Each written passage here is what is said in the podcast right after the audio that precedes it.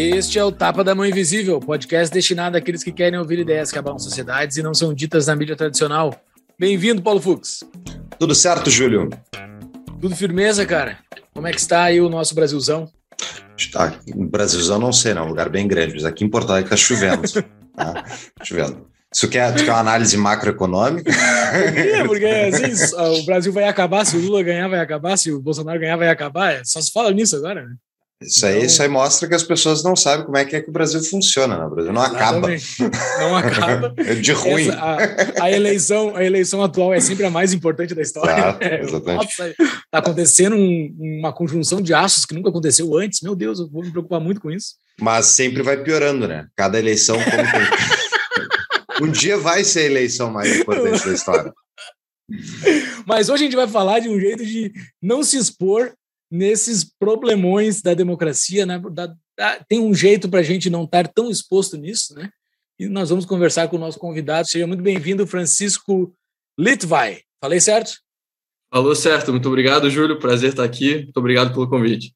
Valeu aí. O Francisco, eu vou apresentar ele daqui a pouco, mas para quem não sabe, ele faz parte da CETI, que é a nossa parceira aqui, uh, que a gente já falou com o Rafael Lima, né? Então, uh, daqui a pouco a gente fala sobre isso. Antes, vamos para os nossos recadinhos únicos iniciais.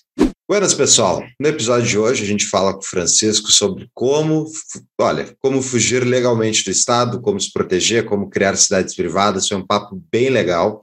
E se você quer se libertar do Estado, uma das primeiras coisas que você pode fazer é fugir da CLT. E ao empreender no Brasil, você precisa de uma contabilidade séria, e essa contabilidade é a DBI Contabilidade, é a contabilidade do Tapa, e ela tem uma parceria conosco que ela dá quatro meses de isenção de honorários para aqueles clientes que disserem para eles Tapa e eles vão dizer, ah, esse cara veio do Tapa, então ganha desconto. Fora isso, abertura gratuita da empresa também. Então fica a dica, vocês podem procurar eles no arroba DBI Contabilidade no Instagram ou no nosso site tapadamãoinvisível.com.br barra DBI. Tem uma entrevista com o Thiago, que é um dos uh, sócios da, da, do escritório de contabilidade. Além disso, estamos nos preparando para o nosso próximo episódio de livro. É um livro bacaníssimo que se chama O Otimista Racional, do Matt Ridley. Entre no nosso linkzinho lá no nosso show notes e adquiram este livro para acompanhar o episódio conosco.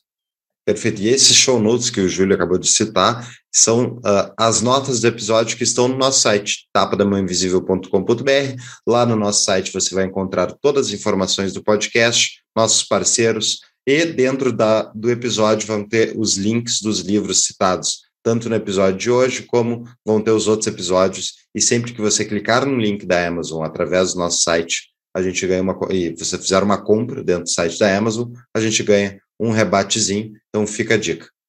Exatamente. Quem quer vestir a liberdade e tomar um cafezito na liberdade, é só entrar no site da viesbr.com.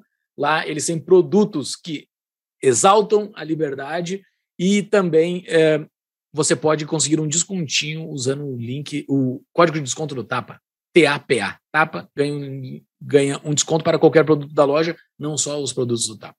Isso aí. Se você gosta do nosso trabalho e quer ver mais episódios, você tem que entrar lá no Apoia-se, apoia.se barra Tapa da Mão Invisível e nos ajudar com as nossas metas. A gente tem duas metas em abertas. Uma é com 4,200, a gente vai 4,200 de faturamento no apoia a gente vai produzir um episódio a mais a cada dois meses e com 5,200, um episódio a mais a cada mês. Então fica a dica, quer mais conteúdo do Tapa, ajude a gente, que nem os nossos vários apoiadores, e fica aqui o agradecimento a todo mundo que nos apoia, vocês fazem a diferença. Sem vocês não tem luzes ligadas aqui no Tapa. Exatamente. E não só ajuda o Tapa, como também recebe algo em troca, que é entrar no nosso grupo de Discord, onde a gente fica conversando lá durante o dia sobre as coisas correntes, que boa parte é triste, mas tem muita coisa feliz lá também. Tem, tem, tem, tem o canal de memes, né, que é para rir. Eleições brasileiras chegando. Quem quer dar risada, pessoal, entre no nosso grupo do Discord. Você acha, você acha que o mundo está maluco? Então venha conversar com gente que também acha isso. boa. Essa é uma boa defesa. Muito e bem. tudo que nós produzimos estão nas nossas redes sociais, principalmente Instagram e Twitter. Entre lá, nos sigam. Estamos no YouTube também. O episódio está com vídeo no YouTube sempre. Então entre lá no YouTube, sigam, uh, dê o like no vídeo, dão um joinha. E nosso Instagram, eu e o Júlio, a gente tem feito caixinhas né, de perguntas e, enfim, interação no nosso Instagram. Então fica a dica, se você não acompanha nosso Instagram, entre lá para conversar comigo com o Júlio ao longo da semana. A gente também fala bastante bobagem lá. Então fica a dica. Exatamente, a gente é influencer. é isso aí. Fazendo, falando tonterias lá. Não tá? Não, mas a gente fala coisa séria também. Entre lá no nosso Instagram e coisa arada e voltamos para o episódio. Deixa eu apresentar então quem é o nosso convidado de hoje. O Francisco é cofundador da CETI, uma empresa de internacionalização. Aos 17 anos se mudou do Brasil e aos 21 se tornou um nômade digital. Já tendo estado em mais de 20 países em quatro continentes desde então, sua especialização é em zonas francas e charter cities, sendo também embaixador da Free Private City Foundation e diretor de internacionalização da Adrianople, Adrianople, Adrianople, Adrianople, é assim que se fala? Adrianople. Adrianople Group, uma empresa de inteligência comercial focada em jurisdições especiais. Meu Deus, o cara sabe. Cara, mais uma vez, seja muito bem-vindo. Valeu por aceitar o nosso convite. Primeiro, conta para nós assim, como é que é, tu saiu do Brasil, porque tu saiu ali com, fala, aos 17 anos, aos 21 se tornou nômade digital porque, assim, tu, tu, tu brigou com alguém e, e, fugiu? Não foi o caso, na verdade foi algo bem pacífico, algo bem feliz. É, o meu avô, ele é austríaco, né? ele tem a cidadania austríaca, ele fala alemão. É, eu sou ali de Santa Catarina, também Blumenau, é, tive alemão na escola e tal, e desde criança eu tinha vontade de estudar é, lá na Áustria, né? no caso, com a cidadania é bem fácil também de, de entrar na universidade lá, e, e foi esse o caso, acabei o ensino médio, XP para a Áustria, e comecei a fazer a faculdade lá de informática de negócios. Originalmente, na verdade, eu queria fazer economia, porque eu tinha essa ideia de ah, economia austríaca na Áustria, vai ter com certeza bastante raia, vai ter muito business. né? Chega lá, completa decepção, troquei de curso em um semestre e fui para algo mais prático. Pois é, eu já ouvi alguém. Pô, tem um cara da Free Private Cities, eu acho que é um economista austríaco da Áustria, se não me engano. Ele foi no programa do Saif Namuz um tempo atrás. E ele... O Rahim. O ah, Rahim é o único economista austríaco é. também que tem na Áustria, né? Porque... Pois é, ele comentou que ninguém conhecia a tradição austríaca, né? Deus se, se nem na Áustria os caras conhecem, não tem chance do resto do mundo, tá ligado? Mas então tu foi para Áustria e daí desde então é, eu fiz a minha, minha faculdade lá. Enquanto eu estava na minha faculdade, eu acabei entrando em contato com essa, esse mundo aí de cidades privadas, de jurisdições especiais. É, eu li o livro do Titus Gebel lá sobre cidades privadas, o Free Private Cities, e assim, comecei a seguir, comecei a falar sobre o tema junto com outras pessoas, e um dia eu vejo ele no Face postando que, olha, tô, estamos buscando aí é uma pessoa para trabalhar na Free Private Cities junto conosco de, de, assistente, e tem que ser uma pessoa que, assim, manja do, do conceito e que fale alemão e que esteja na Europa. Eu, ok, beleza, perfeito, sou eu. Uh, e Tô tra trabalhando com eles ali desde 2020, não, desde 2018, perdão, fiquei até 2021 e desde então eu estou aí nesse ramo de cidades privadas, jurisdições especiais, é, governança competitiva e tudo mais. E daí que loucura! É. Isso está na margem do conhecimento, assim, né? Isso tem pouca gente, isso tem pouca gente que sabe, né? Tá, tá na margem da margem, assim. Tu não consegue falar com muita gente sobre esse assunto, né? Cara, é algo bem. Assim, se você pegar a indústria como um todo, assim, tipo, as organizações e pessoas que estão trabalhando nisso, você provavelmente consegue conhecer todas assim em um ano de, de networking, sabe? Deve, ser, deve ter só umas 300 pessoas nesse ramo é, que estão ativamente assim, das cidades privadas e tudo mais. Claro, tem bastante gente que agora já ouviu falar da ideia e tal, também com é, Próspera sendo lançada a público e tal, pegou um pouco mais de notoriedade, mas assim, de empresas que estão ativamente envolvidas nisso, de organizações, cara, dá para contar na mão, sabe? Pois é, eu fico. Eu, é um assunto que eu tenho muito, muito interesse há muito tempo, desde que eu comecei a estudar liberalismo, mas eu tenho muitas dúvidas sobre a viabilidade de, da existência dessas cidades, né? E a gente vai entrar nesse tópico um pouco. Eu queria só. Tem um caso, um caos até que eu acho que eu já contei, Júlio, me lembra depois uh, no podcast, mas faz tempo que eu falei que é uma vez veio o Yaron Brook, veio para um evento do Fora da é Liberdade. É, ele veio para o evento do Fora, do Fora da Liberdade, aqui em Porto Alegre, tá, organizado pelo IEE. Eu estava no evento e a gente teve um almoço antes do evento acontecer e falaram para o Yaron Brook, né, que ele é um objetivista bem hardcore e tal, falaram que eu tinha a ideia da, de uma cidade privada. Eu, um monte de gente libertários, né, gosta dessa ideia. E, enfim, E daí eu cheguei no almoço e ele já estava sabendo. E ele, ah, tu é o cara que gosta de cidade privada, né, e tal. Deixa eu te contar então uma história. Quando há uns 20 anos atrás, isso lá nas décadas de 90, no caso, eu fui, ele falando, eu fui contratado por um grupo de milionários americanos que queriam que achasse uma ilha privada, uma ilha, uma ilha isolada, que eles pudessem comprar e fazer uma cidade privada lá. E eles me contrataram para fazer isso e eu fui a campo procurar essa tal da ilha. Fui, fui investigar em vários locais e tal. E até achei uns potenciais locais, mas tinha esse problema, né? Que estava subordinado à jurisdição de um país, mas digamos que até conseguisse resolver isso, que é uma bronca enorme. Ainda assim, se a gente fizesse o mundo libertário nessa ilha, que a gente acredita que é possível e tal, né, jurisdição privada, tem um monte de coisas que a gente deixaria ser legal que outros estados não, que estados não permitem que seja legal, inclusive free banking e coisas do tipo, né? Então, uh, a pergunta é que eles fizeram e por isso cancelaram o projeto é como é que a gente poderia manter uma cidade dessas funcionando sem ter uma bomba nuclear para se proteger dos Estados Unidos?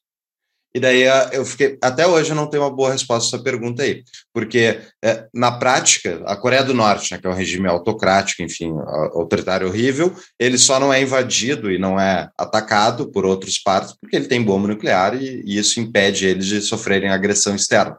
Né, e o regime se fortalece a partir disso. Então, como é que, é que vocês enxergam, Francisco, a possibilidade de ter uma cidade verdadeiramente livre, não subordinada a uma jurisdição que não vá ser atacada por jurisdições estatais. Ok, já começamos agressivamente. Né? já que não saiu de forma agressiva do Brasil, tu vai entrar no podcast de forma agressiva. Não, é, é uma dúvida, é uma dúvida genuína minha. Eu realmente adoraria que desse certo, mas eu tenho muita dúvida. Sim, uh, olha, acho que dá para começar assim, só ressaltando que a ideia de praticamente todo mundo que está envolvido nesse ramo, tanto a Free Cities Foundation uh, quanto o Charter Cities Institute e tudo mais, não é de você ter, igual no Projeto Atlantis ou em Liberland, alguém chegando numa terra e falando, agora é meu, é, isso aqui é completamente meu, eu sou soberano e independente aqui. É muito mais de seguir o modelo já existente, já aprovado de zonas econômicas especiais, de jurisdições especiais, né, de você ter uma área que tem uma maior autonomia, mas ainda dentro da soberania de algum governo, e esse Estado daí, assim, protegendo, digamos, garantindo a soberania desse território. Você perguntou em relação, assim, coisas que não são padrão, coisas que não são permitidas em, em países grandes. É, por que, que essas áreas não seriam atacadas e tudo mais? A gente pode pensar no exemplo que já existe hoje em dia com zonas econômicas especiais, porque a gente tem muitas zonas econômicas especiais que fazem coisas que assim, são tabu, digamos, em vários lugares, mas elas têm muito sucesso fazendo isso. É, por exemplo, no Genome Valley, na Índia, é uma zona para testes de biotecnologia, para testes de, assim, é, tratamentos alternativos, coisas que não são permitidas no resto da Índia, coisas que não são permitidas nos Estados Unidos e em outros países assim. Essa zona funciona. Ou você tem, por exemplo, no Lesoto. Esse é um caso bem interessante. É, no Lesoto é aquele país criaram... dentro da África do Sul, né? Ele Exatamente. Só, é, ele só tem divisa com a África do Sul, né?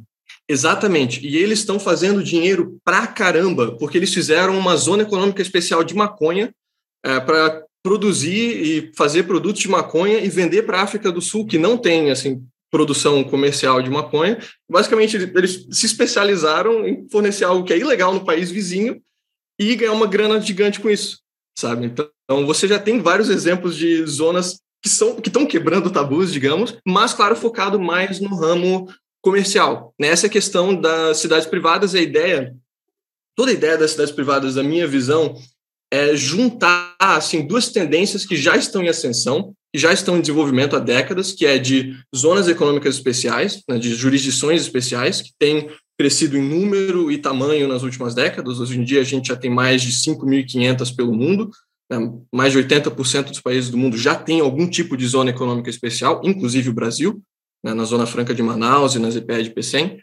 é, e comunidades privadas, né, comunidades de interesse comum.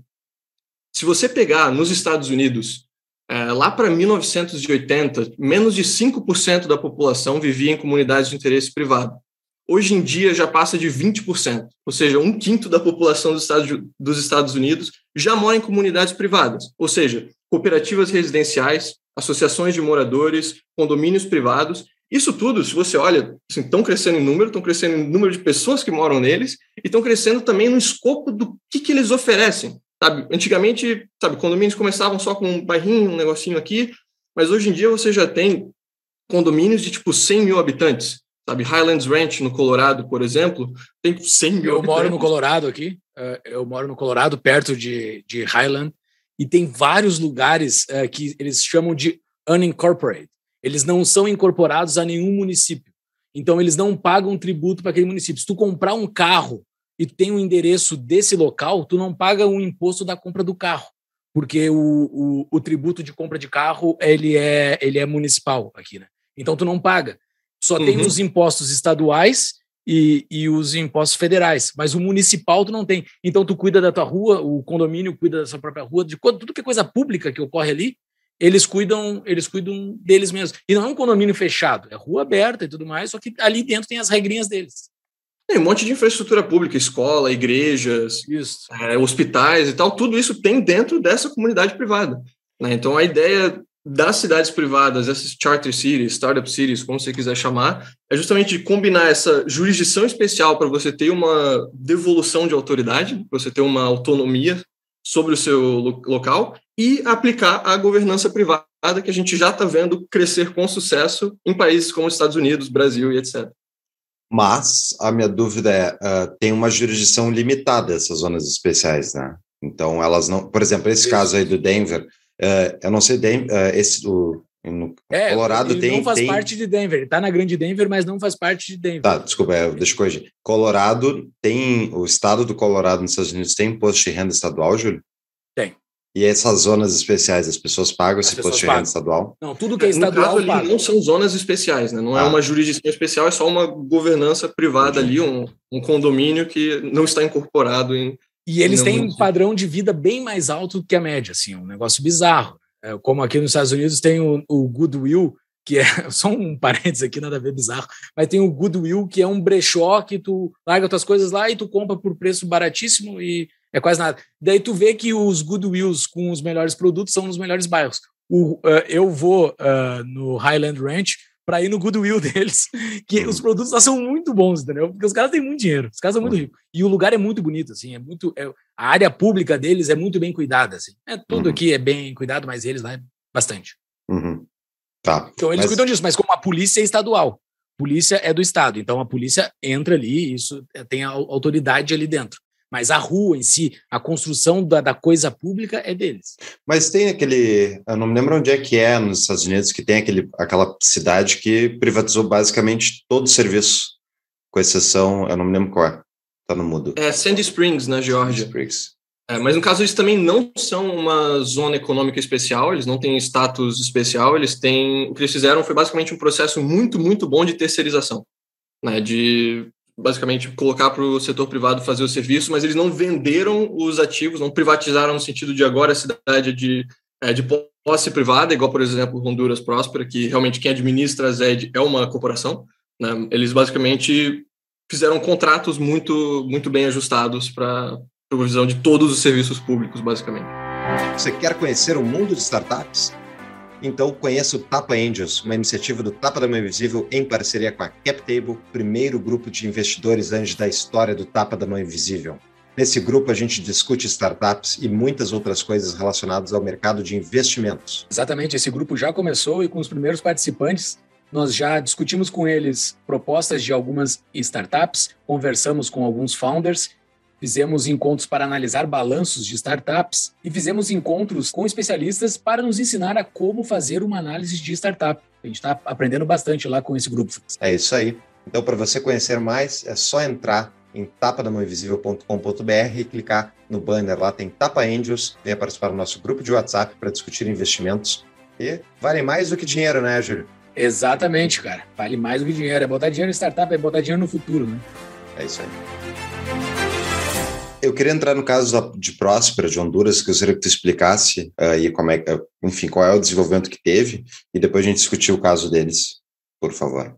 Beleza. Então, em Honduras, a gente tem um regime chamado de ZEDs, Zonas de Empleo e Desenvolvimento Econômico, em espanhol, uh, Zonas de Emprego e Desenvolvimento Econômico, e essas são discutivelmente, as zonas econômicas mais avançadas do mundo inteiro. É, eles têm assim, uma autonomia muito, muito grande mesmo. Eles ainda estão sujeitos, basicamente, à Constituição de Honduras, à lei criminal de Honduras e a tratados internacionais de Honduras também. É, isso eles não eles estão abaixo disso, mas fora isso, eles podem fazer toda a governança deles, toda a lei, assim, direito privado, direito civil, direito corporativo, é, todas as disputas comerciais e civis que acontecem em Próspera, elas vão automaticamente para um centro de arbitragem privado, em, onde elas devem ser resolvidas em até 60 dias. Eles têm essa, digamos, eficiência ali. É, eles têm a própria polícia, eles são como uma municipalidade própria que não está sujeita às leis de Honduras, com exceção da lei criminal. Né? Então, fora isso, eles podem designar o que quiser e eles criaram um, um regime assim de governança muito avançado para tentar fazer negócios, para tentar atrair desenvolvimento, investimento, empregos para Honduras. Então, só dando um exemplo, né, se você quiser abrir uma empresa em Próspera, você pode escolher o código regulatório de Honduras, de qualquer país da OCDE. Você pode usar um regime especial lá que eles fizeram em Próspera, que é um sistema common law baseado no direito britânico e pegando tipo, os melhores elementos de todas as common laws que existem. É, ou você pode sugerir um, um código regulatório próprio se você diz que a sua indústria é uma indústria avançada, uma indústria especial e não existe regulação boa o suficiente para ela. Sabe? Então você tem uma flexibilidade regulatória em como você quer operar a sua empresa gigante, que não existe em nenhum outro lugar do mundo, basicamente. Né? Então essa, essas são as ZEDs de Honduras. Próspera é a primeira ZED, né? vale mencionar, Próspera é uma dessas zonas, também existem outras já aprovadas, já sendo desenvolvidas. É, você tem Morazan, que também é em Honduras, mas é mais industrial, e você tem é, Orquídea, que também é em Honduras, mas ela é mais, agricultura, é mais de agricultura, agropecuária, etc., menos voltada para serviços internacionais. Eu estava dando uma estudada aí para nosso episódio e eu vi que Honduras elegeu uma uh, socialista democrática e agora em uh, agora foi em 21 de abril de 2022 o Congresso repeliu a, a legalização dessas EDs, né, para ser regulada isso aí, mas que era uma bandeira dessa presidente, para variar, os comunistas não gostam. Né? Comunista não gosta de liberdade, não gosta que ninguém possa ser livre.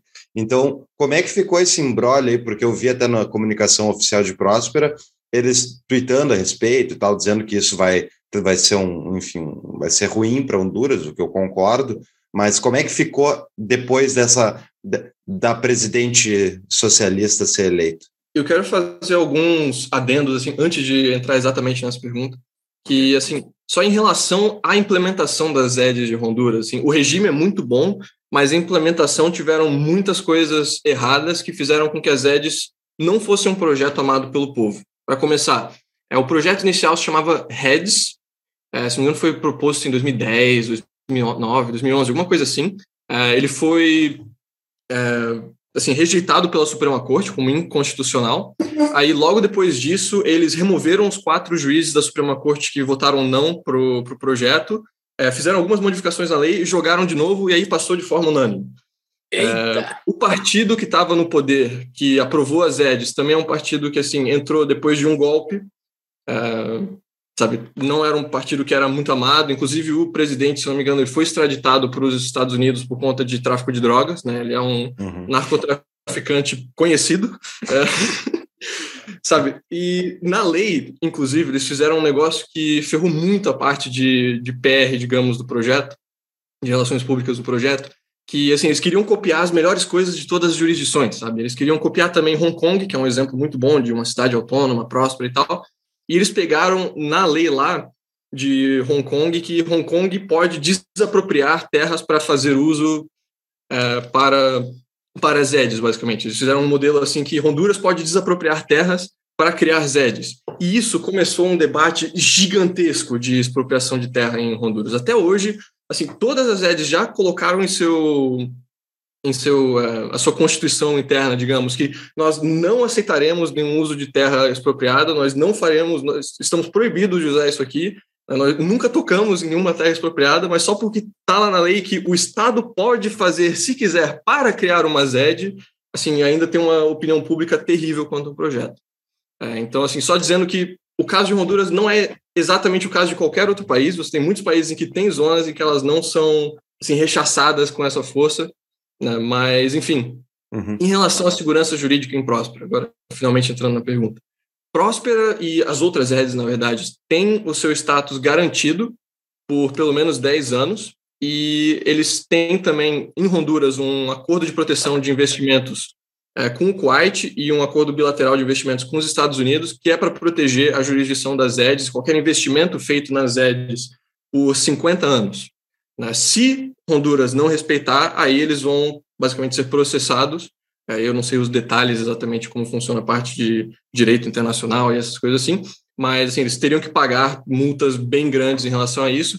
E é um dos motivos também pelos qual, pelo qual desde que ela foi eleita, sim, foi feita essa, essa, esse repelimento da lei em primeira instância, ainda precisa ser confirmado o voto ano que vem, mas, assim, idealmente ainda para ter 50 anos do regime funcionando, tempo suficiente para talvez voltar um outro governo no poder que seja mais a favor. Uhum. A questão é, o governo de esquerda vai respeitar ou não? Conversando com o secretário técnico de Próspero, ele falou: olha, desde que foi feita, desde que foi feito esse requerimento da lei, é, não teve nenhuma mensagem clara do governo. Sabe, não, não, ninguém chegou ali mandando a gente parar, mas ninguém também está mandando mensagem confirmando para a gente que o status vai ser respeitado por 50 anos. Eles estão meio que tipo, deixando nas sombras para não né, não ser processado, mas também não, sabe, acabar com o apoio popular que ela teve, porque um dos maiores, né, uma das maiores promessas de campanha era acabar com as EDs. Muito bem. E que nível está próspera hoje? Assim, já, já tem atividade rolando? O que, que é um pedaço de terra que tem boi lá em cima? O que, que é o que, que é o pedaço de terra onde é próspera? Então, Próspera fica na ilha de Roatán, é uma ilhazinha no Caribe, parece uma banana, se você olhar no, uh, no Google Maps. Eles compraram lá um, um, terreno e também um terreno na, na mainland, no continente de Honduras mesmo, mas o projeto principal de Próspera inicial é em Roatán. É, lá eles já têm algumas edificações prontas, eles têm a Beta Building lá, que é o, assim, o quartel administrativo, digamos, da, da empresa, e eles já estão começando a vender e preparar as primeiras casas e primeiros apartamentos. É, já tem algumas empresas domiciliadas. Já está sendo construída, então. Já, já tem coisa sendo construída, já está na realidade. Sim, se eu não me engano, os primeiros apartamentos são para ser entregues final desse ano, início do ano que vem, alguma coisa assim, para assim, realmente morar em Próspera quem quer. É, já tem algumas pessoas morando lá, mas são da equipe da, é, da empresa e do, das empresas iniciais que estão lá. Quem é o dono de Próspera? A Zed de Próspera, ela tem um status assim igual ao de uma municipalidade em Honduras, então uma instituição pública, mas a administradora, a empresa operadora de Próspera e a desenvolvedora dela é a Honduras Próspera Inc., que é uma empresa americana e por isso ela também está protegida lá no Tratado de Investimento dos Estados Unidos com Honduras. Se eles expropriarem Próspera, aí... Né, tá, mas se sabe quem são os acionistas dessa aí? É, cara, tiveram vários investimentos, assim, não é algo que várias pessoas puderam investir, eles fizeram uh, uh, levantamentos de capital a, ao público. Tá, mas não então, tem um grande nome, é isso que eu queria saber assim, tipo, não tem um, um 51% que é um cara famoso, não, não existe isso? Ah, cara, se você quer, assim, nomes famosos que estiveram, assim, foram puxados na mídia, é, a Pronomos Capital, que é um fundo de investimento em Charter Cities, que tem investimento do Peter Thiel, uhum. nome, nome famoso, eles investiram em Próspera também. Uh, o Titus Gebel, de, da Free Private Cities, também investiu em Próspera. Uh, né, tem alguns nomes aí grandes, principalmente no ramo ali da Pronomos, o pessoal do, né, do Peter Thiel, que estava envolvido também.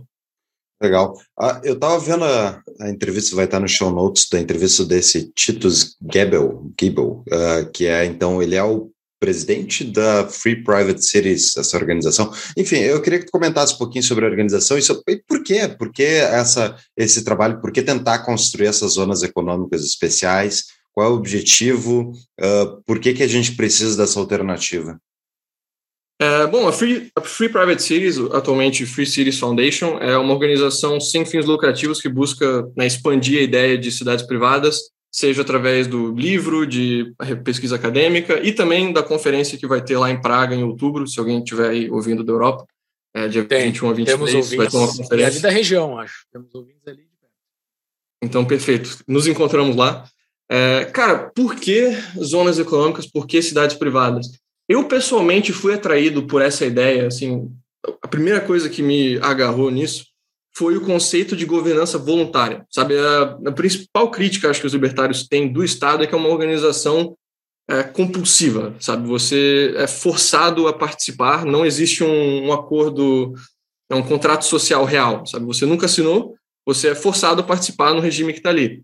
E toda a ideia de assim, governança privada é que não, você concordou, sabe? Você realmente você teve um contrato real que você teve a possibilidade de assinar e participar daquilo, sabe? Então, eu vejo que é uma forma de tornar a governança voluntária e aí também ter todos os benefícios de uma atividade voluntária, né? Você ter esse feedback de preços, você ter pessoas, né? não, isso aqui eu quero, não, isso aqui eu não quero, você ter realmente um feedback muito maior para serviço de governança quando ele é algo que a pessoa realmente escolheu participar.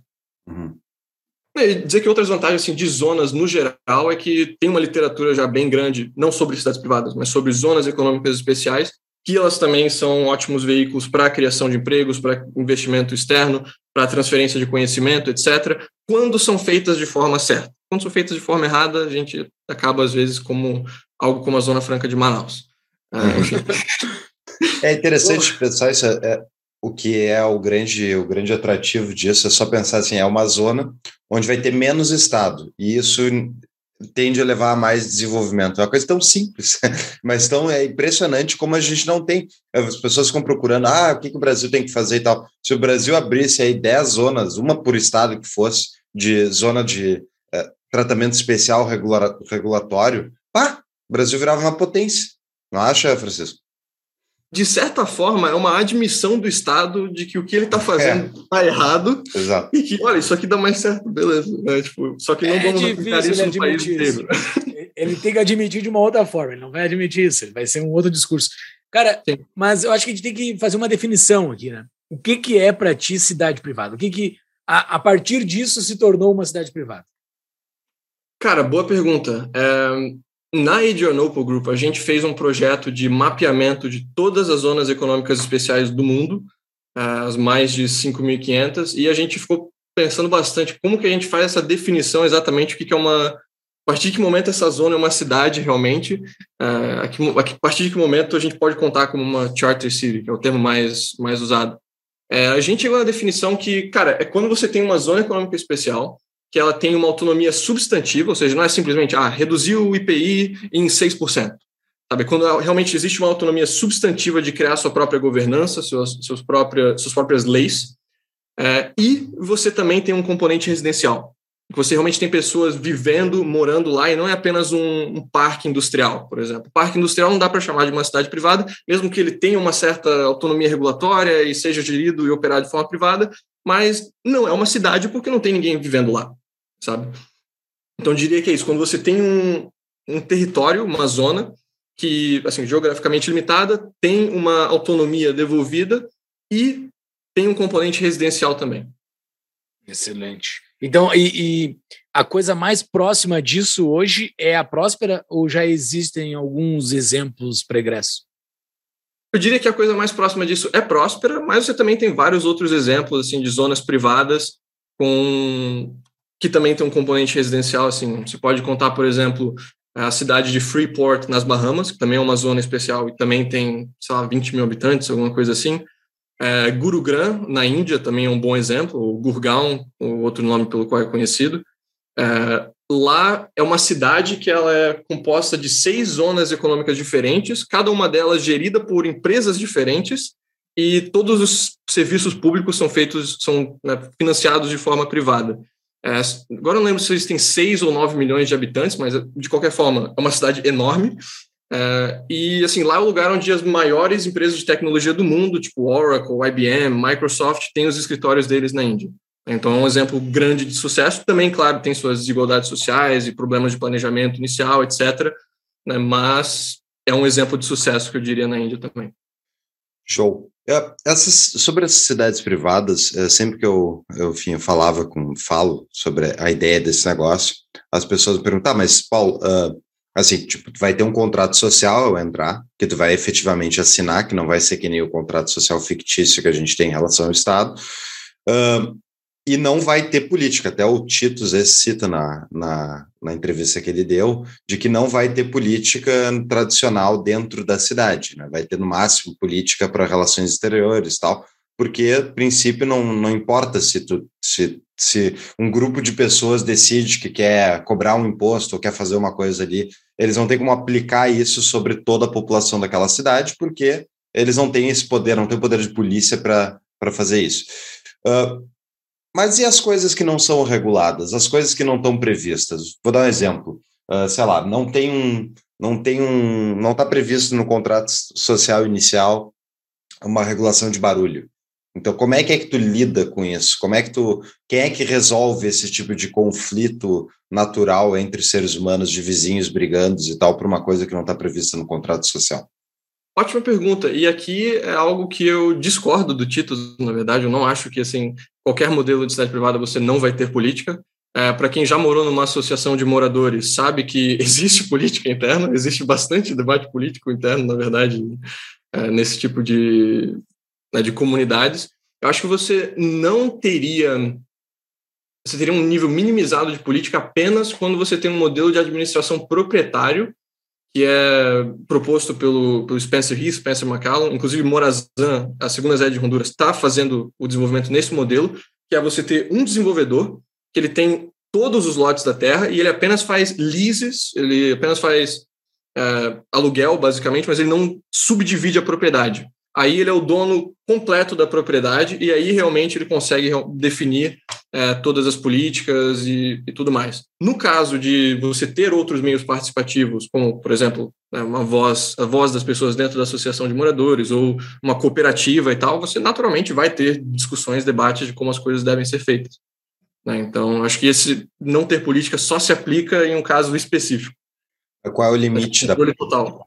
Sim, mas qual é o limite da atuação política? Porque em algum momento, tá, tu tem, digamos, uma associação de moradores, como é que é que tu distingue? Porque tem, por exemplo, se eu tiver uma briga aqui no meu condomínio, da, do meu prédio, uh, existe uma jurisdição que está acima dessa briga, que a gente pode apelar, né, quando, ó, isso aqui não está de acordo com a jurisdição. Sei lá, o cara enlouqueceu, e, tipo, não, ele é o. Enfim, tem uma maioria aqui, a maioria também brigando fazendo agora. Não, tem uma jurisdição, digamos que não no Brasil, né, mas uma jurisdição que fosse me ajudar do lado de fora. Como é que, como é que se dá esse limite para a atuação política dessa associação de moradores quando não tem essa jurisdição estatal por trás?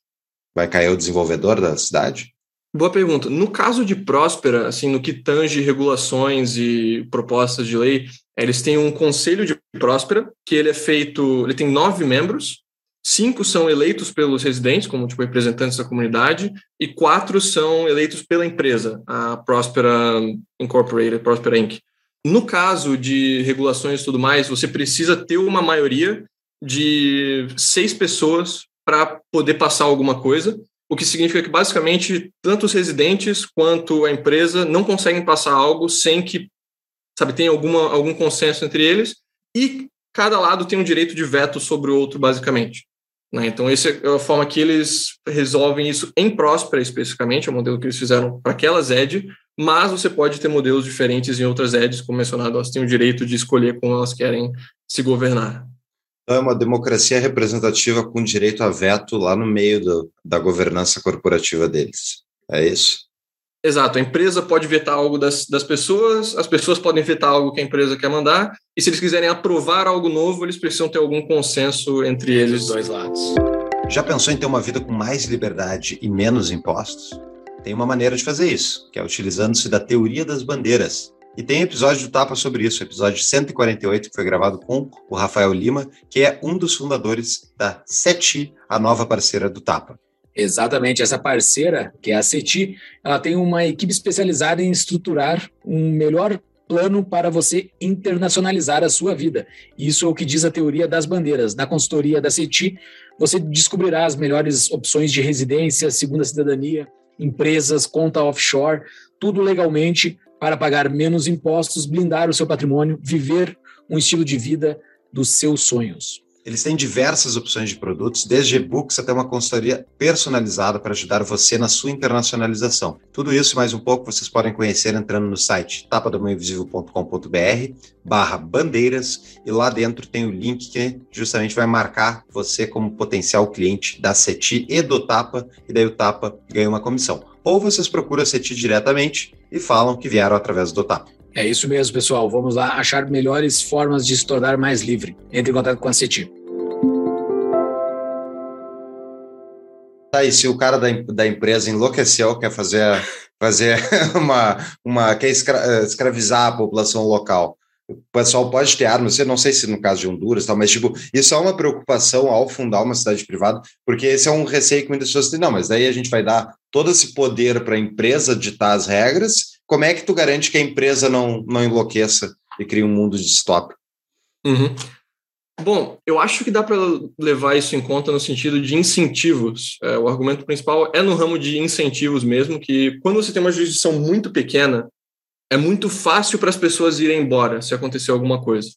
E no caso de administração privada, assim, o negócio da cidade privada é basicamente Sim, gestão de terra, gestão de, de capital humano ali. Se eles criam um ambiente que é atrativo para as pessoas, que as pessoas querem se mudar, eles podem cobrar mais para vender os lotes, eles podem cobrar mais no condomínio ou nos aluguéis. Né? Então, basicamente, ao criar um ambiente que é atrativo para as pessoas morarem, eles aumentam é, o quanto eles podem cobrar pelo serviço deles. E mesma coisa, se eles criarem um ambiente repressivo em que ninguém quer morar, ele, né, o valor de mercado de se morar em Próspera cai. Né? Então, eles têm um incentivo econômico para fazer isso. Agora, se você quiser falar em termos de lá, direitos humanos, etc., eles também são obrigados a respeitar os direitos humanos e todas as convenções de direitos humanos de Honduras. Né? Então, no caso, teria Honduras para assegurar que nenhum direito humano está sendo é, violado. Não sei se você confia em Honduras é. para isso, mas a presidente o... democrata socialista lá vai, vai ajudar, mas mas, é, mas isso, é, a gente, obviamente, eu acho que isso faz total sentido porque é realmente a questão de incentivos econômicos não faz sentido, cara. Bom, vou escravizar todo mundo dessa população e se escravidão fosse um rental, uh, uh, financeiramente rentável, ela teria um incentivo econômico para ter continuado. As pessoas acham que ela caiu porque mudaram a lei. Não, porque caiu porque não fazia sentido econômico tu forçar as pessoas a trabalhar, elas trabalham de forma mais, enfim, produtiva, tu tem que cuidar para elas não fugirem. É, é, não é que é 100% inútil, mas é não é um bom, uma boa maneira de tu construir uma população uh, próspera, né? É, uh, faz sentido isso, mas uh, isso é escravidão física, né? Manter a pessoa sob a tua coação, mas talvez tem outras, outros pontos de liberdade que possam ser atingidos que não seja a escravidão, como, por exemplo, liberdade de expressão. Até que ponto uma pessoa que está dentro de uma comunidade dessa pode falar o que ela quiser dentro da propriedade dela ou se manifestar publicamente? E, como, por exemplo, eu não sei se é Singapura ou Hong Kong, que, que tem várias, várias leizinhas de comportamento público, né? Coisinhas bastante. A Singapura é notória por conta disso. Tu não é, pode sim. mascar chiclete, esse tipo de coisa, assim. É umas coisas meio bizarras, assim. Tá, ok, chiclete é uma coisa bizarra, mas eh, tu tá controlando a pessoa nesse ponto, né? Tu tá controlando a pessoa nesse... Mascar ou não chiclete não vai. Isso, isso, isso que eu quis dizer por, por ser bizarro. Mascar ou não não vai mudar minha vida. Mas tu tá controlando a pessoa nesse nível, né?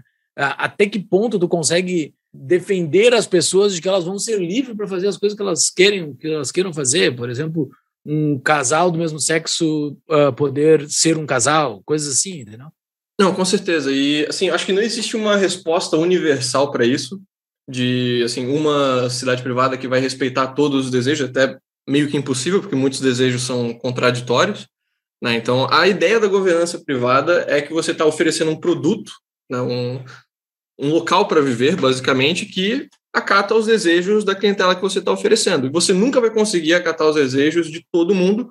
O que a gente pode fazer para ter o melhor resultado possível, e é algo que assim, a gente fala bastante em termos de governança competitiva, e você ter o maior número possível de opções, você ter o maior número possível de zonas competindo entre si, para que daí as pessoas possam, assim, o mercado vai acabar escolhendo os vencedores. E aí você vai ter talvez uma alternativa para quem é mais conservador, uma alternativa para quem é mais progressista, uma alternativa para quem é comunista, que é uma cooperativa total, é, e uma opção para quem é mais libertário, por exemplo.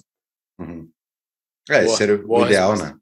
Você, ter a opção de escolher. Hoje a gente todo mundo é enfiado nessa jurisdição igual aqui. Fala, Júlio. É, falaste lá no início que no Brasil tem alguns exemplos, né? Citaste a Zona Franca de Manaus como um péssimo exemplo. Tem outros exemplos no Brasil de coisas que já existem ou que estão sendo desenvolvidas? Tem. É, tem a Zona Franca de Manaus e tem todo o regime de Zona Franca para a região norte do país. E a gente tem o regime, regime de ZPS, de Zonas de Processamento e Exportação, que até ano passado era também um regime terrível. É, assim, é um regime que foi fundado, se não me engano, nos anos 90. E em 20 anos de atuação, você só teve uma zona que foi inaugurada de mais de 20 projetos que tinham sido aprovados nessa a ZPE em Pecém, no Ceará.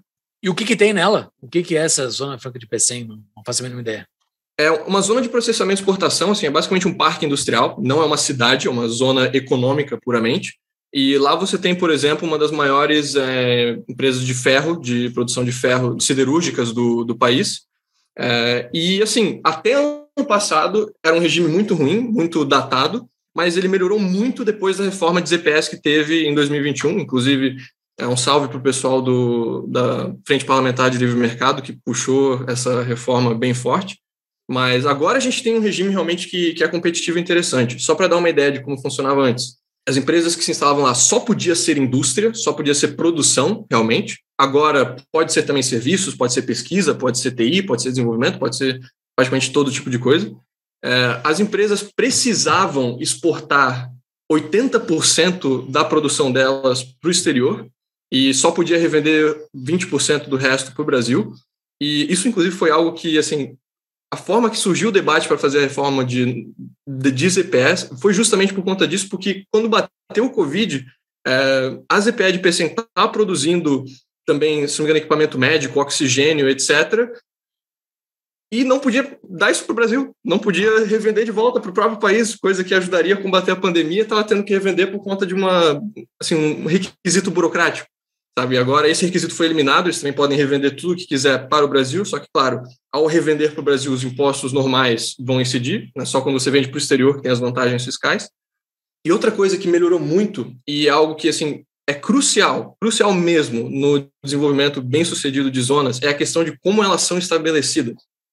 Antes, elas só podiam ser estabelecidas pelo governo federal, e quando o governo federal ele estabelece zonas, geralmente é algo tipo, ah, tem uma região aqui que é menos favorecida, que é, sabe, no cu do mundo de logística, e a gente quer que aqui realmente cresça por alguma razão, sabe? A gente quer privilegiar essa zona que não existe nenhum motivo econômico para fazer negócios aqui.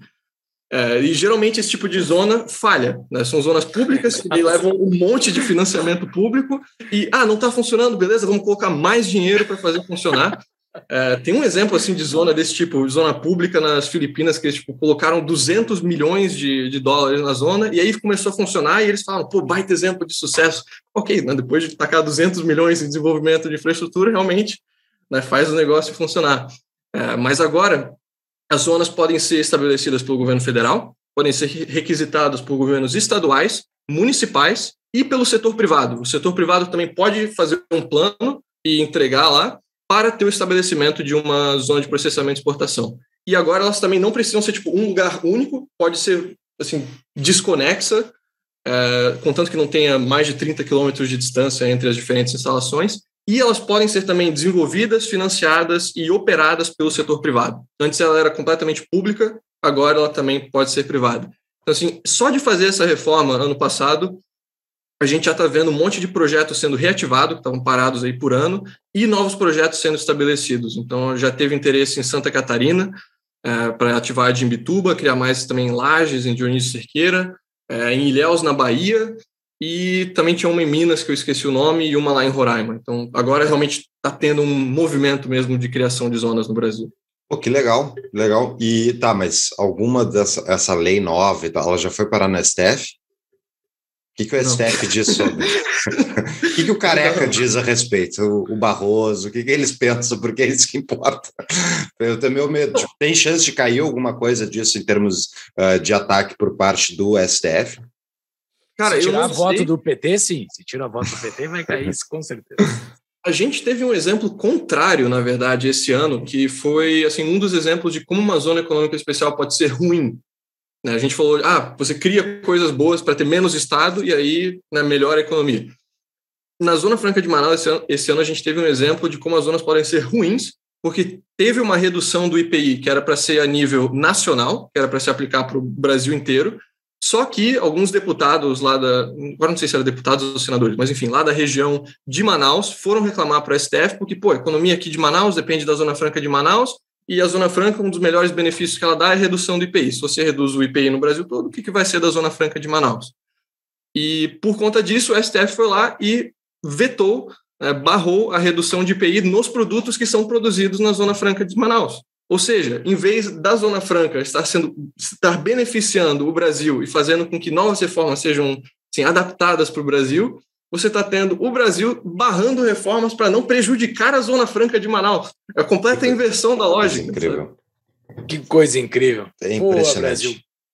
Tá, mas tu tem, tu tem, tu é otimista, Francisco, com essas zonas especiais aqui no Brasil, tendo em vista esse embrólio jurídico, insegurança jurídica, porque eu acho que, tipo, se não tivesse o risco do judiciário derrubar, uh, seria muito interessante para fazer isso no Brasil. Eu sou otimista, eu sou otimista porque, assim, essas zonas, agora elas também têm a capacidade de escolher o regime regulatório dos países em que para qual está sendo feita a exportação. É, assim, no geral, o regime melhorou muito e a gente está vendo novas zonas serem criadas. E isso é importante, porque para essa última reforma, assim, não tinha não tinha muita gente argumentando a favor da zona, sabe? Você não tinha um lobby forte para, ei, vamos criar mais disso aqui, vamos implementar isso para o Brasil inteiro. Na verdade, você teve oposição da própria Zona Franca de Manaus, que não queria competição, você teve oposição da Receita Federal, que não queria também né, esses novos benefícios sendo dados, mas se você tem, sabe, o setor privado estando engajado nisso, se as maiores indústrias do Brasil agora entram em zonas francas para exportar, se as maiores empresas estão em zonas francas e criando empregos lá e etc., aí eles conseguem fazer um peso para ter mais um passo de reformas, digamos. Né? Então, agora, assim, o que impede as, as EPS de se tornarem cidades privadas, entre outras coisas, mas assim, uma principal é que não pode ter, não tem um componente residencial, sabe? Você não pode ter moradia, não pode ter pessoas vivendo nas zonas.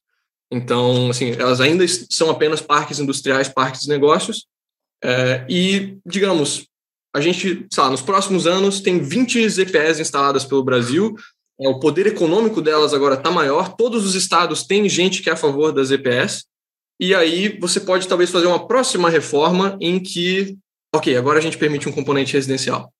Sabe? Legal.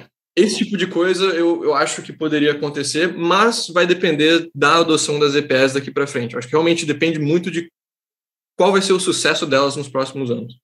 Sim, tu tem que ter, tem que ter gente produzindo conteúdo, mudando as ideias para conseguir alimentar gente que apoie isso ao redor do país, né? como sempre. Legal. Estamos fazendo a nossa parte aqui no Tapa. Enquanto isso, enquanto as pessoas não podem morar na zona, elas sigam morando na zona que é o Brasil. vale mencionar que do lado de jurisdições especiais, né, o Brasil não tem nada, não tem nenhum lugar onde dá para morar mas o Brasil tem sim comunidades de interesse privado, você tem desenvolvimentos privados de bairros e até cidades inteiras em vários estados já do Brasil todo. Você pode mencionar, no meu estado tem, eu sou catarinense, Cidade Pedra Branca, lá em Palhoça, que pô, é um exemplo, inclusive, é, bem sucedido e visto assim com bons olhos internacionalmente pela academia, por um monte de, de coisas. Assim, é... Que lugar bonito, cara. Que, que lugar bonito de pisar, você sente num outro lugar, assim, pisa lá, meu Deus, eu não estou no Brasil. É bizarro. Não, é muito massa. E, assim, o preço de, de imóvel lá é, tá na casa do, do preço de, do centro de Floripa, sabe? Para um lugar que é um bairro de Palhoça. Né? Então, você vê que tem gente realmente querendo morar lá, você tem demanda. Todos os lotes deles, inclusive, estão vendidos. Né? Também mostra o sucesso econômico de você ter um nível de governança privada e provisão de serviços públicos de forma privada. É, você tem a Planet Smart City também, lá no, lá no Ceará. É, acho que dá para mencionar o próprio Alphaville, em São Paulo, como um exemplo de bairro assim planejado privado. É, que mais? Tem alguns outros desenvolvimentos assim, a própria Orbitar ali, a cidade satélite de, de Brasília. Né? Então, em vários estados brasileiros, a gente já tem pequenas cidades e bairros feitos, desenvolvidos, financiados pelo setor privado. Tem o Parque Una lá em Pelotas, que é que é lindo também. Eu ainda nunca estive nele, mas as imagens são muito bonitas. ele é todo privado ali, toda a parte do desenvolvimento dele foi todo privado, o parque ele é privado. Cidade é cidade una, né? Uh, tem bastante coisa acontecendo no Brasil. Pessoal, vocês estão preocupados que os governos estão gerando inflação, diminuindo o poder de compra da moeda e mais do que isso ainda, vocês querem saber qual o único ativo que é verdadeiramente livre da intervenção do Estado e que tem a escassez de verdade? O Paulo Fux vai contar para vocês. Eu acho que todo mundo que ouve o Tapa já sabe que a gente está falando de Bitcoin, né, Júlio? Provavelmente. Mas Bitcoin é difícil de entender no início, porque é uma coisa realmente extraordinária, a quantidade de conhecimento diferente que está embutido dentro dessa moedinha mágica da internet. E caso você tenha interesse justamente em conhecer mais estratégias de investimentos, como é que é o ciclo de mercado do produto, como é que funciona a declaração para o leão, que é muito importante. Então, para tudo isso, eu, junto com um colega, criei a Concierge Bitcoin é uma empresa, o objetivo dela é ajudar as pessoas que não conhecem o ativo a comprar e manter de forma segura ele, Júlio, que é muito importante não perder as suas chaves, né? A chave do cofre. Então, tudo isso mais um pouco a gente ensina no Concierge Bitcoin. Exatamente. Peguem na mão do Paulo Fux que, eles, que ele acompanha você para dentro desse maravilhoso do Bitcoin. É isso aí. Isso você pode conhecer mais em tapadamãoinvisível.com.br barra BTC.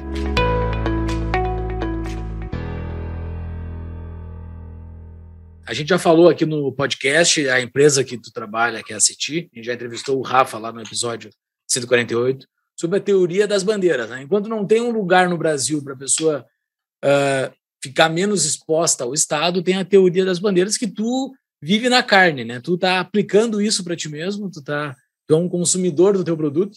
Explica um pouco para um pouco mais, a gente já falou bastante lá no episódio 148 com o Rafa, mas explica um pouco para nós assim, quem está chegando agora, o que que é aplicar a teoria das bandeiras e se um cidadão brasileiro que não quer sair do Brasil consegue aplicar a teoria das bandeiras para ele. Tá, vamos lá. O que é a teoria das bandeiras? A ideia da teoria das bandeiras é que cada aspecto importante da sua vida é uma bandeira, né? então a sua residência, a sua cidadania, onde você tem os seus bancos, as suas empresas, é, assim, todos esses critérios importantes são bandeiras e a gente pode escolher países diferentes para plantar essas bandeiras. Então você não precisa colocar todos os seus ovos num cesto só. Né? Se você nasceu no Brasil, você não precisa ter a sua vida inteira no Brasil. Você ainda pode se diversificar, proteger o seu patrimônio, criar um plano B e também talvez otimizar impostos. Né? Então, se você tem um negócio, digamos, que você vende é, sabe, você presta serviços para a Europa. Talvez você poderia ter a sua empresa na zona especial de Madeira ou das Canárias, sabe? usar zonas econômicas especiais para pagar 4, 5% de imposto. É, zonas francas da Geórgia ou dos Emirados também para pagar até 0% de imposto.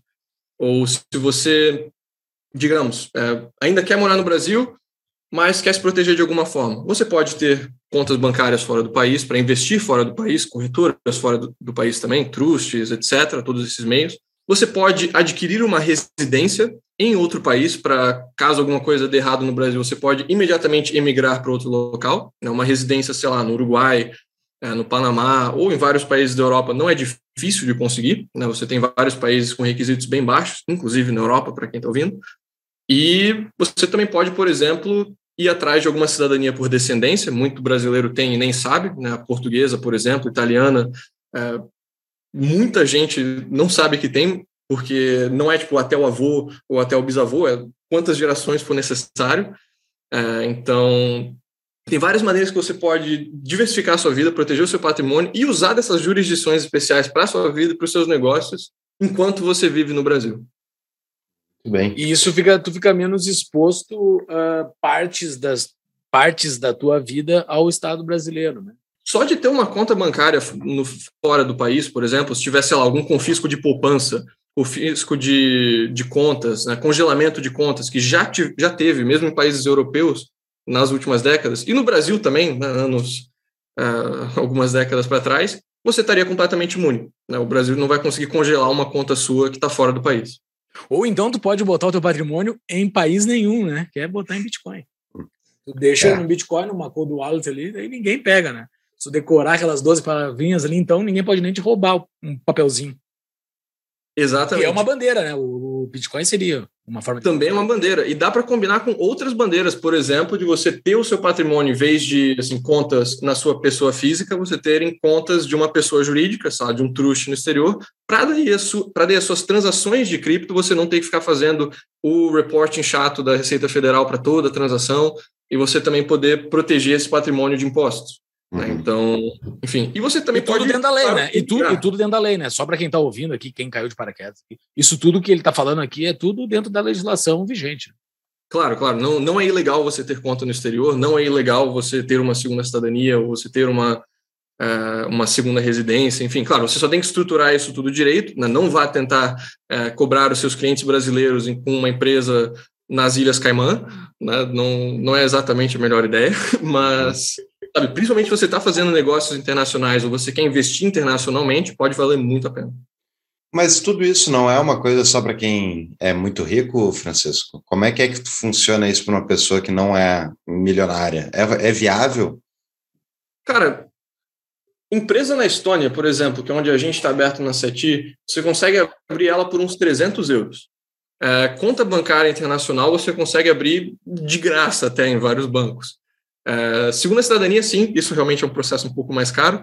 Né? Vai, vai ter que, se você quiser fazer por conta própria, vai levar muitas e muitas horas indo atrás de documentos, etc. Mas, assim, é, também não é algo extremamente caro. E mesmo para quem quer imigrar, para quem quer se tornar nômade, você não precisa ser rico para isso. Sabe? Eu mesmo também, quando comecei, estava ganhando tipo mil euros e comecei como nômade. Sei o quê? Sei lá, cinco mil reais, seis mil reais, por aí. É, você consegue sim viver como nômade ou emigrar para outros países e, sabe, você não precisa ter 500 mil na conta para isso, bem, bem menos. Eu só recomendaria você ter pelo menos, assim, se você é um pouco mais, é, sabe, disposto a tomar riscos, ter pelo menos, sei lá, uns três meses de reservas financeiras e uma fonte de renda remota estável. Então, uma fonte de renda que você ainda vai ter ela depois que sair do país. Seja aluguel, seja dividendo, seja aposentadoria, seja um trabalho remoto, seja uma empresa, enfim. É você ter algum tipo de renda que não vai secar assim que você for embora, para te dar uma certa, sabe, tranquilidade, uma paz de espírito para você poder emigrar e não estar, tá, sabe, imediatamente à procura de emprego, um modo de sobrevivência. Uhum. Tem uma dúvida disso, né, que eu acho que a gente nunca falou aqui no podcast, que eu acho que é bem interessante, que é a seguinte: uh, eu, por exemplo, eu moro fora do Brasil já faz cinco meses, mas eu já tenho dinheiro fora do Brasil há bastante tempo, porque eu, há um tempo eu já invisto fora do Brasil. E no meio desse meu processo, conversando com pessoas próximas, as, uh, foi muito me falado que era ilegal um brasileiro ter dinheiro fora do Brasil, porque o brasileiro comum, assim, quando vê notícia, uh, tu fica vendo, ah, o cara tinha conta na Suíça, o cara tinha conta lá, isso era ilegal. Não, só para esclarecer isso. Essas pessoas que a gente vê na notícia que tem dinheiro fora e que tem dinheiro ilegal, a origem daquele dinheiro é ilegal. Por isso que tem aquele problema deles repatriarem esse dinheiro para dentro do Brasil. Por isso que deu aquele embrólio lá, que deu uma anistia de vários dinheiros de origem duvidosa que os políticos trouxeram para o Brasil na época de 2016 e 2017. Tá? Mas tu que tem renda no Brasil e tu manda teu dinheiro para fora, declarando um imposto de renda ali no início do ano, tudo certinho, fazendo um negócio tudo dentro do jogo, é, é, é legal, é tudo certo, não tem problema nenhum tu deixar todo o teu patrimônio fora do Brasil, se tu quiser. Tu vai, não deixa nada de dinheiro no Brasil, vai mandando tudo para fora. Isso é completamente legal é da regra, tu paga quase nada, se tu declara, tu tem o IOF ali de algumas operações, mas é, é, é, pouco imposto, tu apresenta todo, depende do tamanho de transações que tu faz por mês, tem um monte de regrinha ali, mas uh, é legal e é simples de se fazer, não é um negócio bizarro, assim, não é um negócio descomunal, assim, é um negócio que dá para qualquer pessoa fazer. Então, uh, tudo que estamos falando aqui está dentro da legalidade e, e, ocorre de uma forma normal para a pessoa que tem muito dinheiro ou pouco dinheiro também.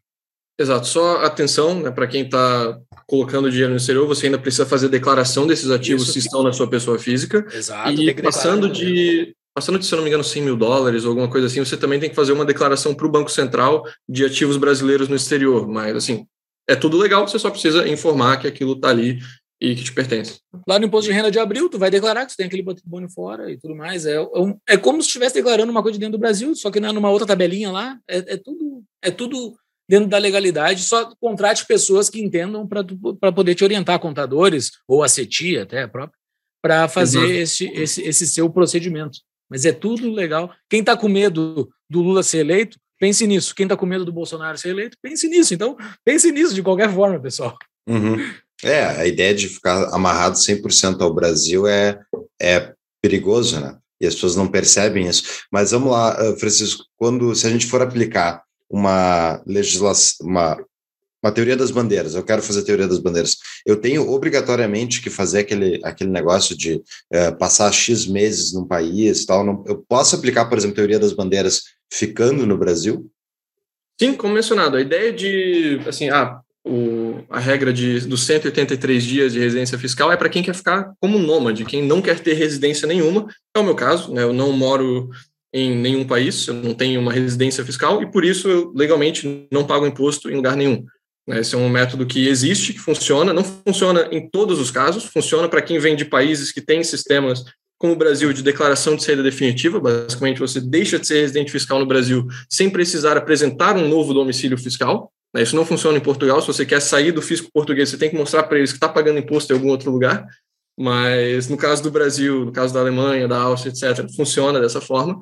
E você pode legalmente não pagar imposto em lugar nenhum, contanto que você não fique mais da metade do ano em nenhum país, não crie um centro de interesses vitais, etc.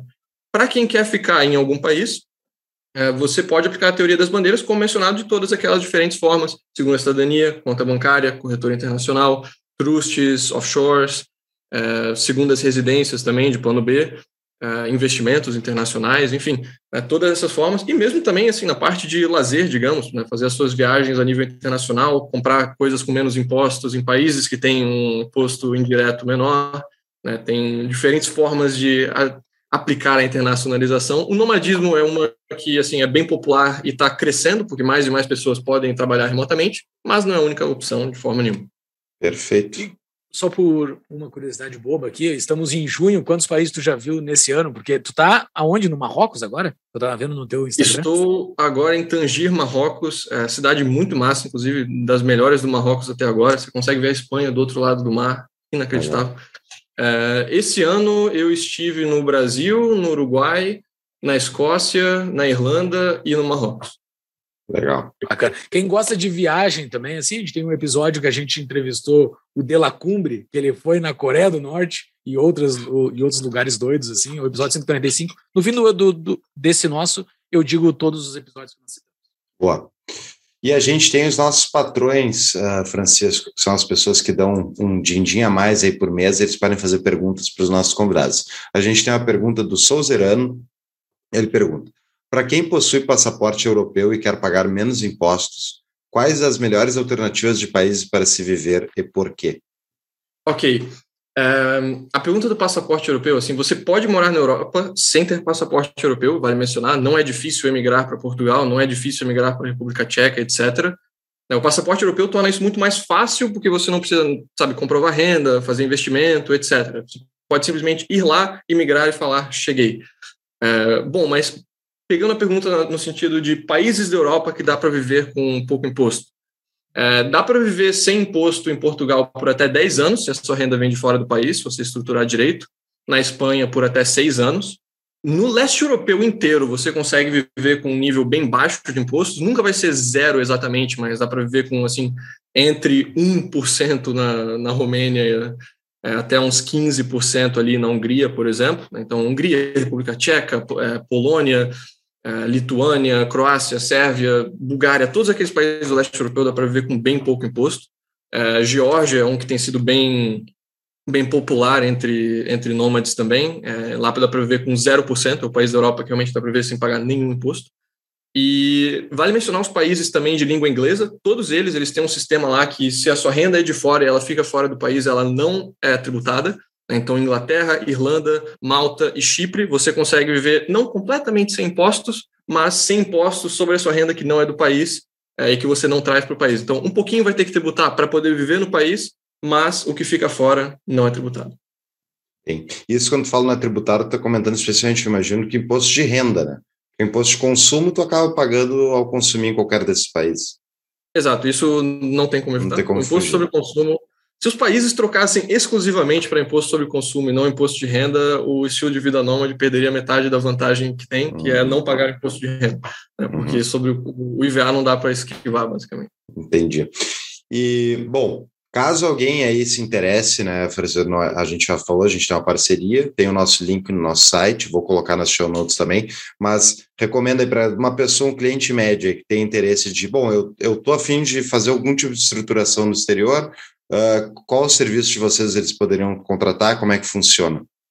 Bom, a nossa consultoria, ela visa todos esses aspectos de internacionalização que a gente falou, né? Então, a gente trata geralmente três casos de clientes principais. Um, pessoa que quer virar nômade, não sabe como fazer, não sabe como estruturar isso corretamente.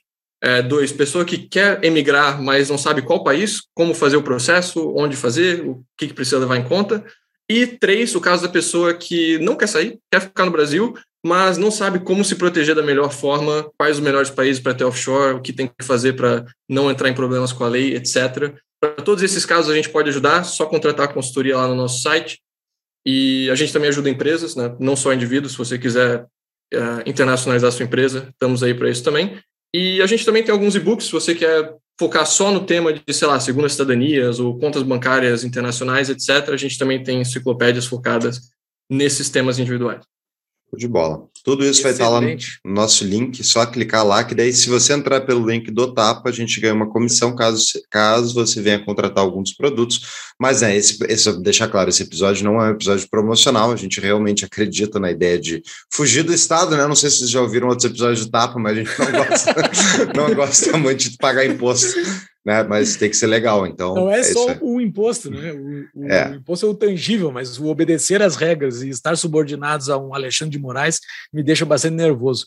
Mas também, que nem o Francisco falou, nós temos que divulgar essas ideias, né? Muito divulgar essas ideias, para que daqui a 20 anos comecem a, a ter zonas residenciais no Brasil. Uma das formas de divulgar ideias é apoiando o Tapa da Mão Invisível. Então, entre no nosso apoia-se, apoia.se barra Tapa da Mão Invisível, apoia a nossa iniciativa que espero que daqui a 20 anos nós estejamos berrando para ter zonas residenciais e elas estarão sendo construídas já no Brasil, antes de 20 anos, se Deus quiser, já vai estar pronto.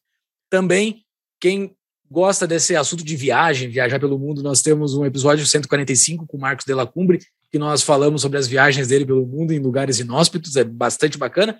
Quem gostou do assunto do estilo de vida nômade digital, nós entrevistamos o Rafael Escapella, o episódio 176, que ele conta para nós o dia a dia do nômade digital, os porquês de ser nômade digital. Uh, a gente não entrou muito nesse assunto aqui com o Francisco, mas o Rafael Scapella explica bastante como é que é. E o episódio 148, que a gente fala com o sócio do Francisco, o Rafael Lima, que explica na minúcia a teoria das bandeiras. Então tem bastante, bastante conteúdo aí para vocês ouvirem e apoiem o Tapa.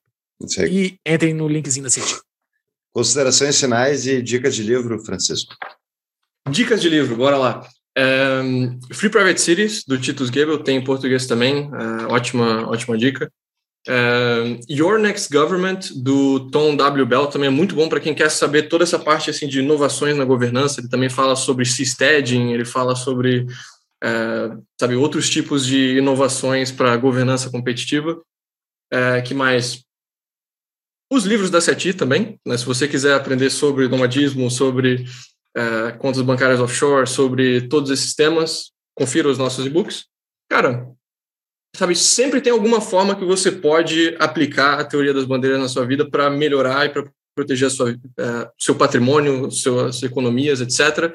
E não precisa ser necessariamente um passo enorme de, sei lá, daqui a. Sabe, semana que vem eu vou virar nômade, eu não vou ter nenhuma residência mais e todo meu patrimônio vai estar no exterior. Cara, você pode, assim, hoje do seu sofá, abrir uma, uma conta numa corretora offshore. Você pode, talvez, ah, quando você estiver se mudando, você considerar quais são os impostos diferentes nos estados e nos municípios que você está levando em conta. Só nisso você já pode fazer uma pequena arbitragem, sabe? Os pequenos passos também importam. Se, não, se você está com medo de começar, não quer sabe, radicalmente mudar a sua vida, você ainda pode sabe, começar pequeno. Maravilha. É isso aí então, pessoal. Libertem-se. Obrigado, Francisco. Adorei o papo. Até a próxima. Muito bom. Prazer foi meu. Muito obrigado pelo convite, gente. Valeu.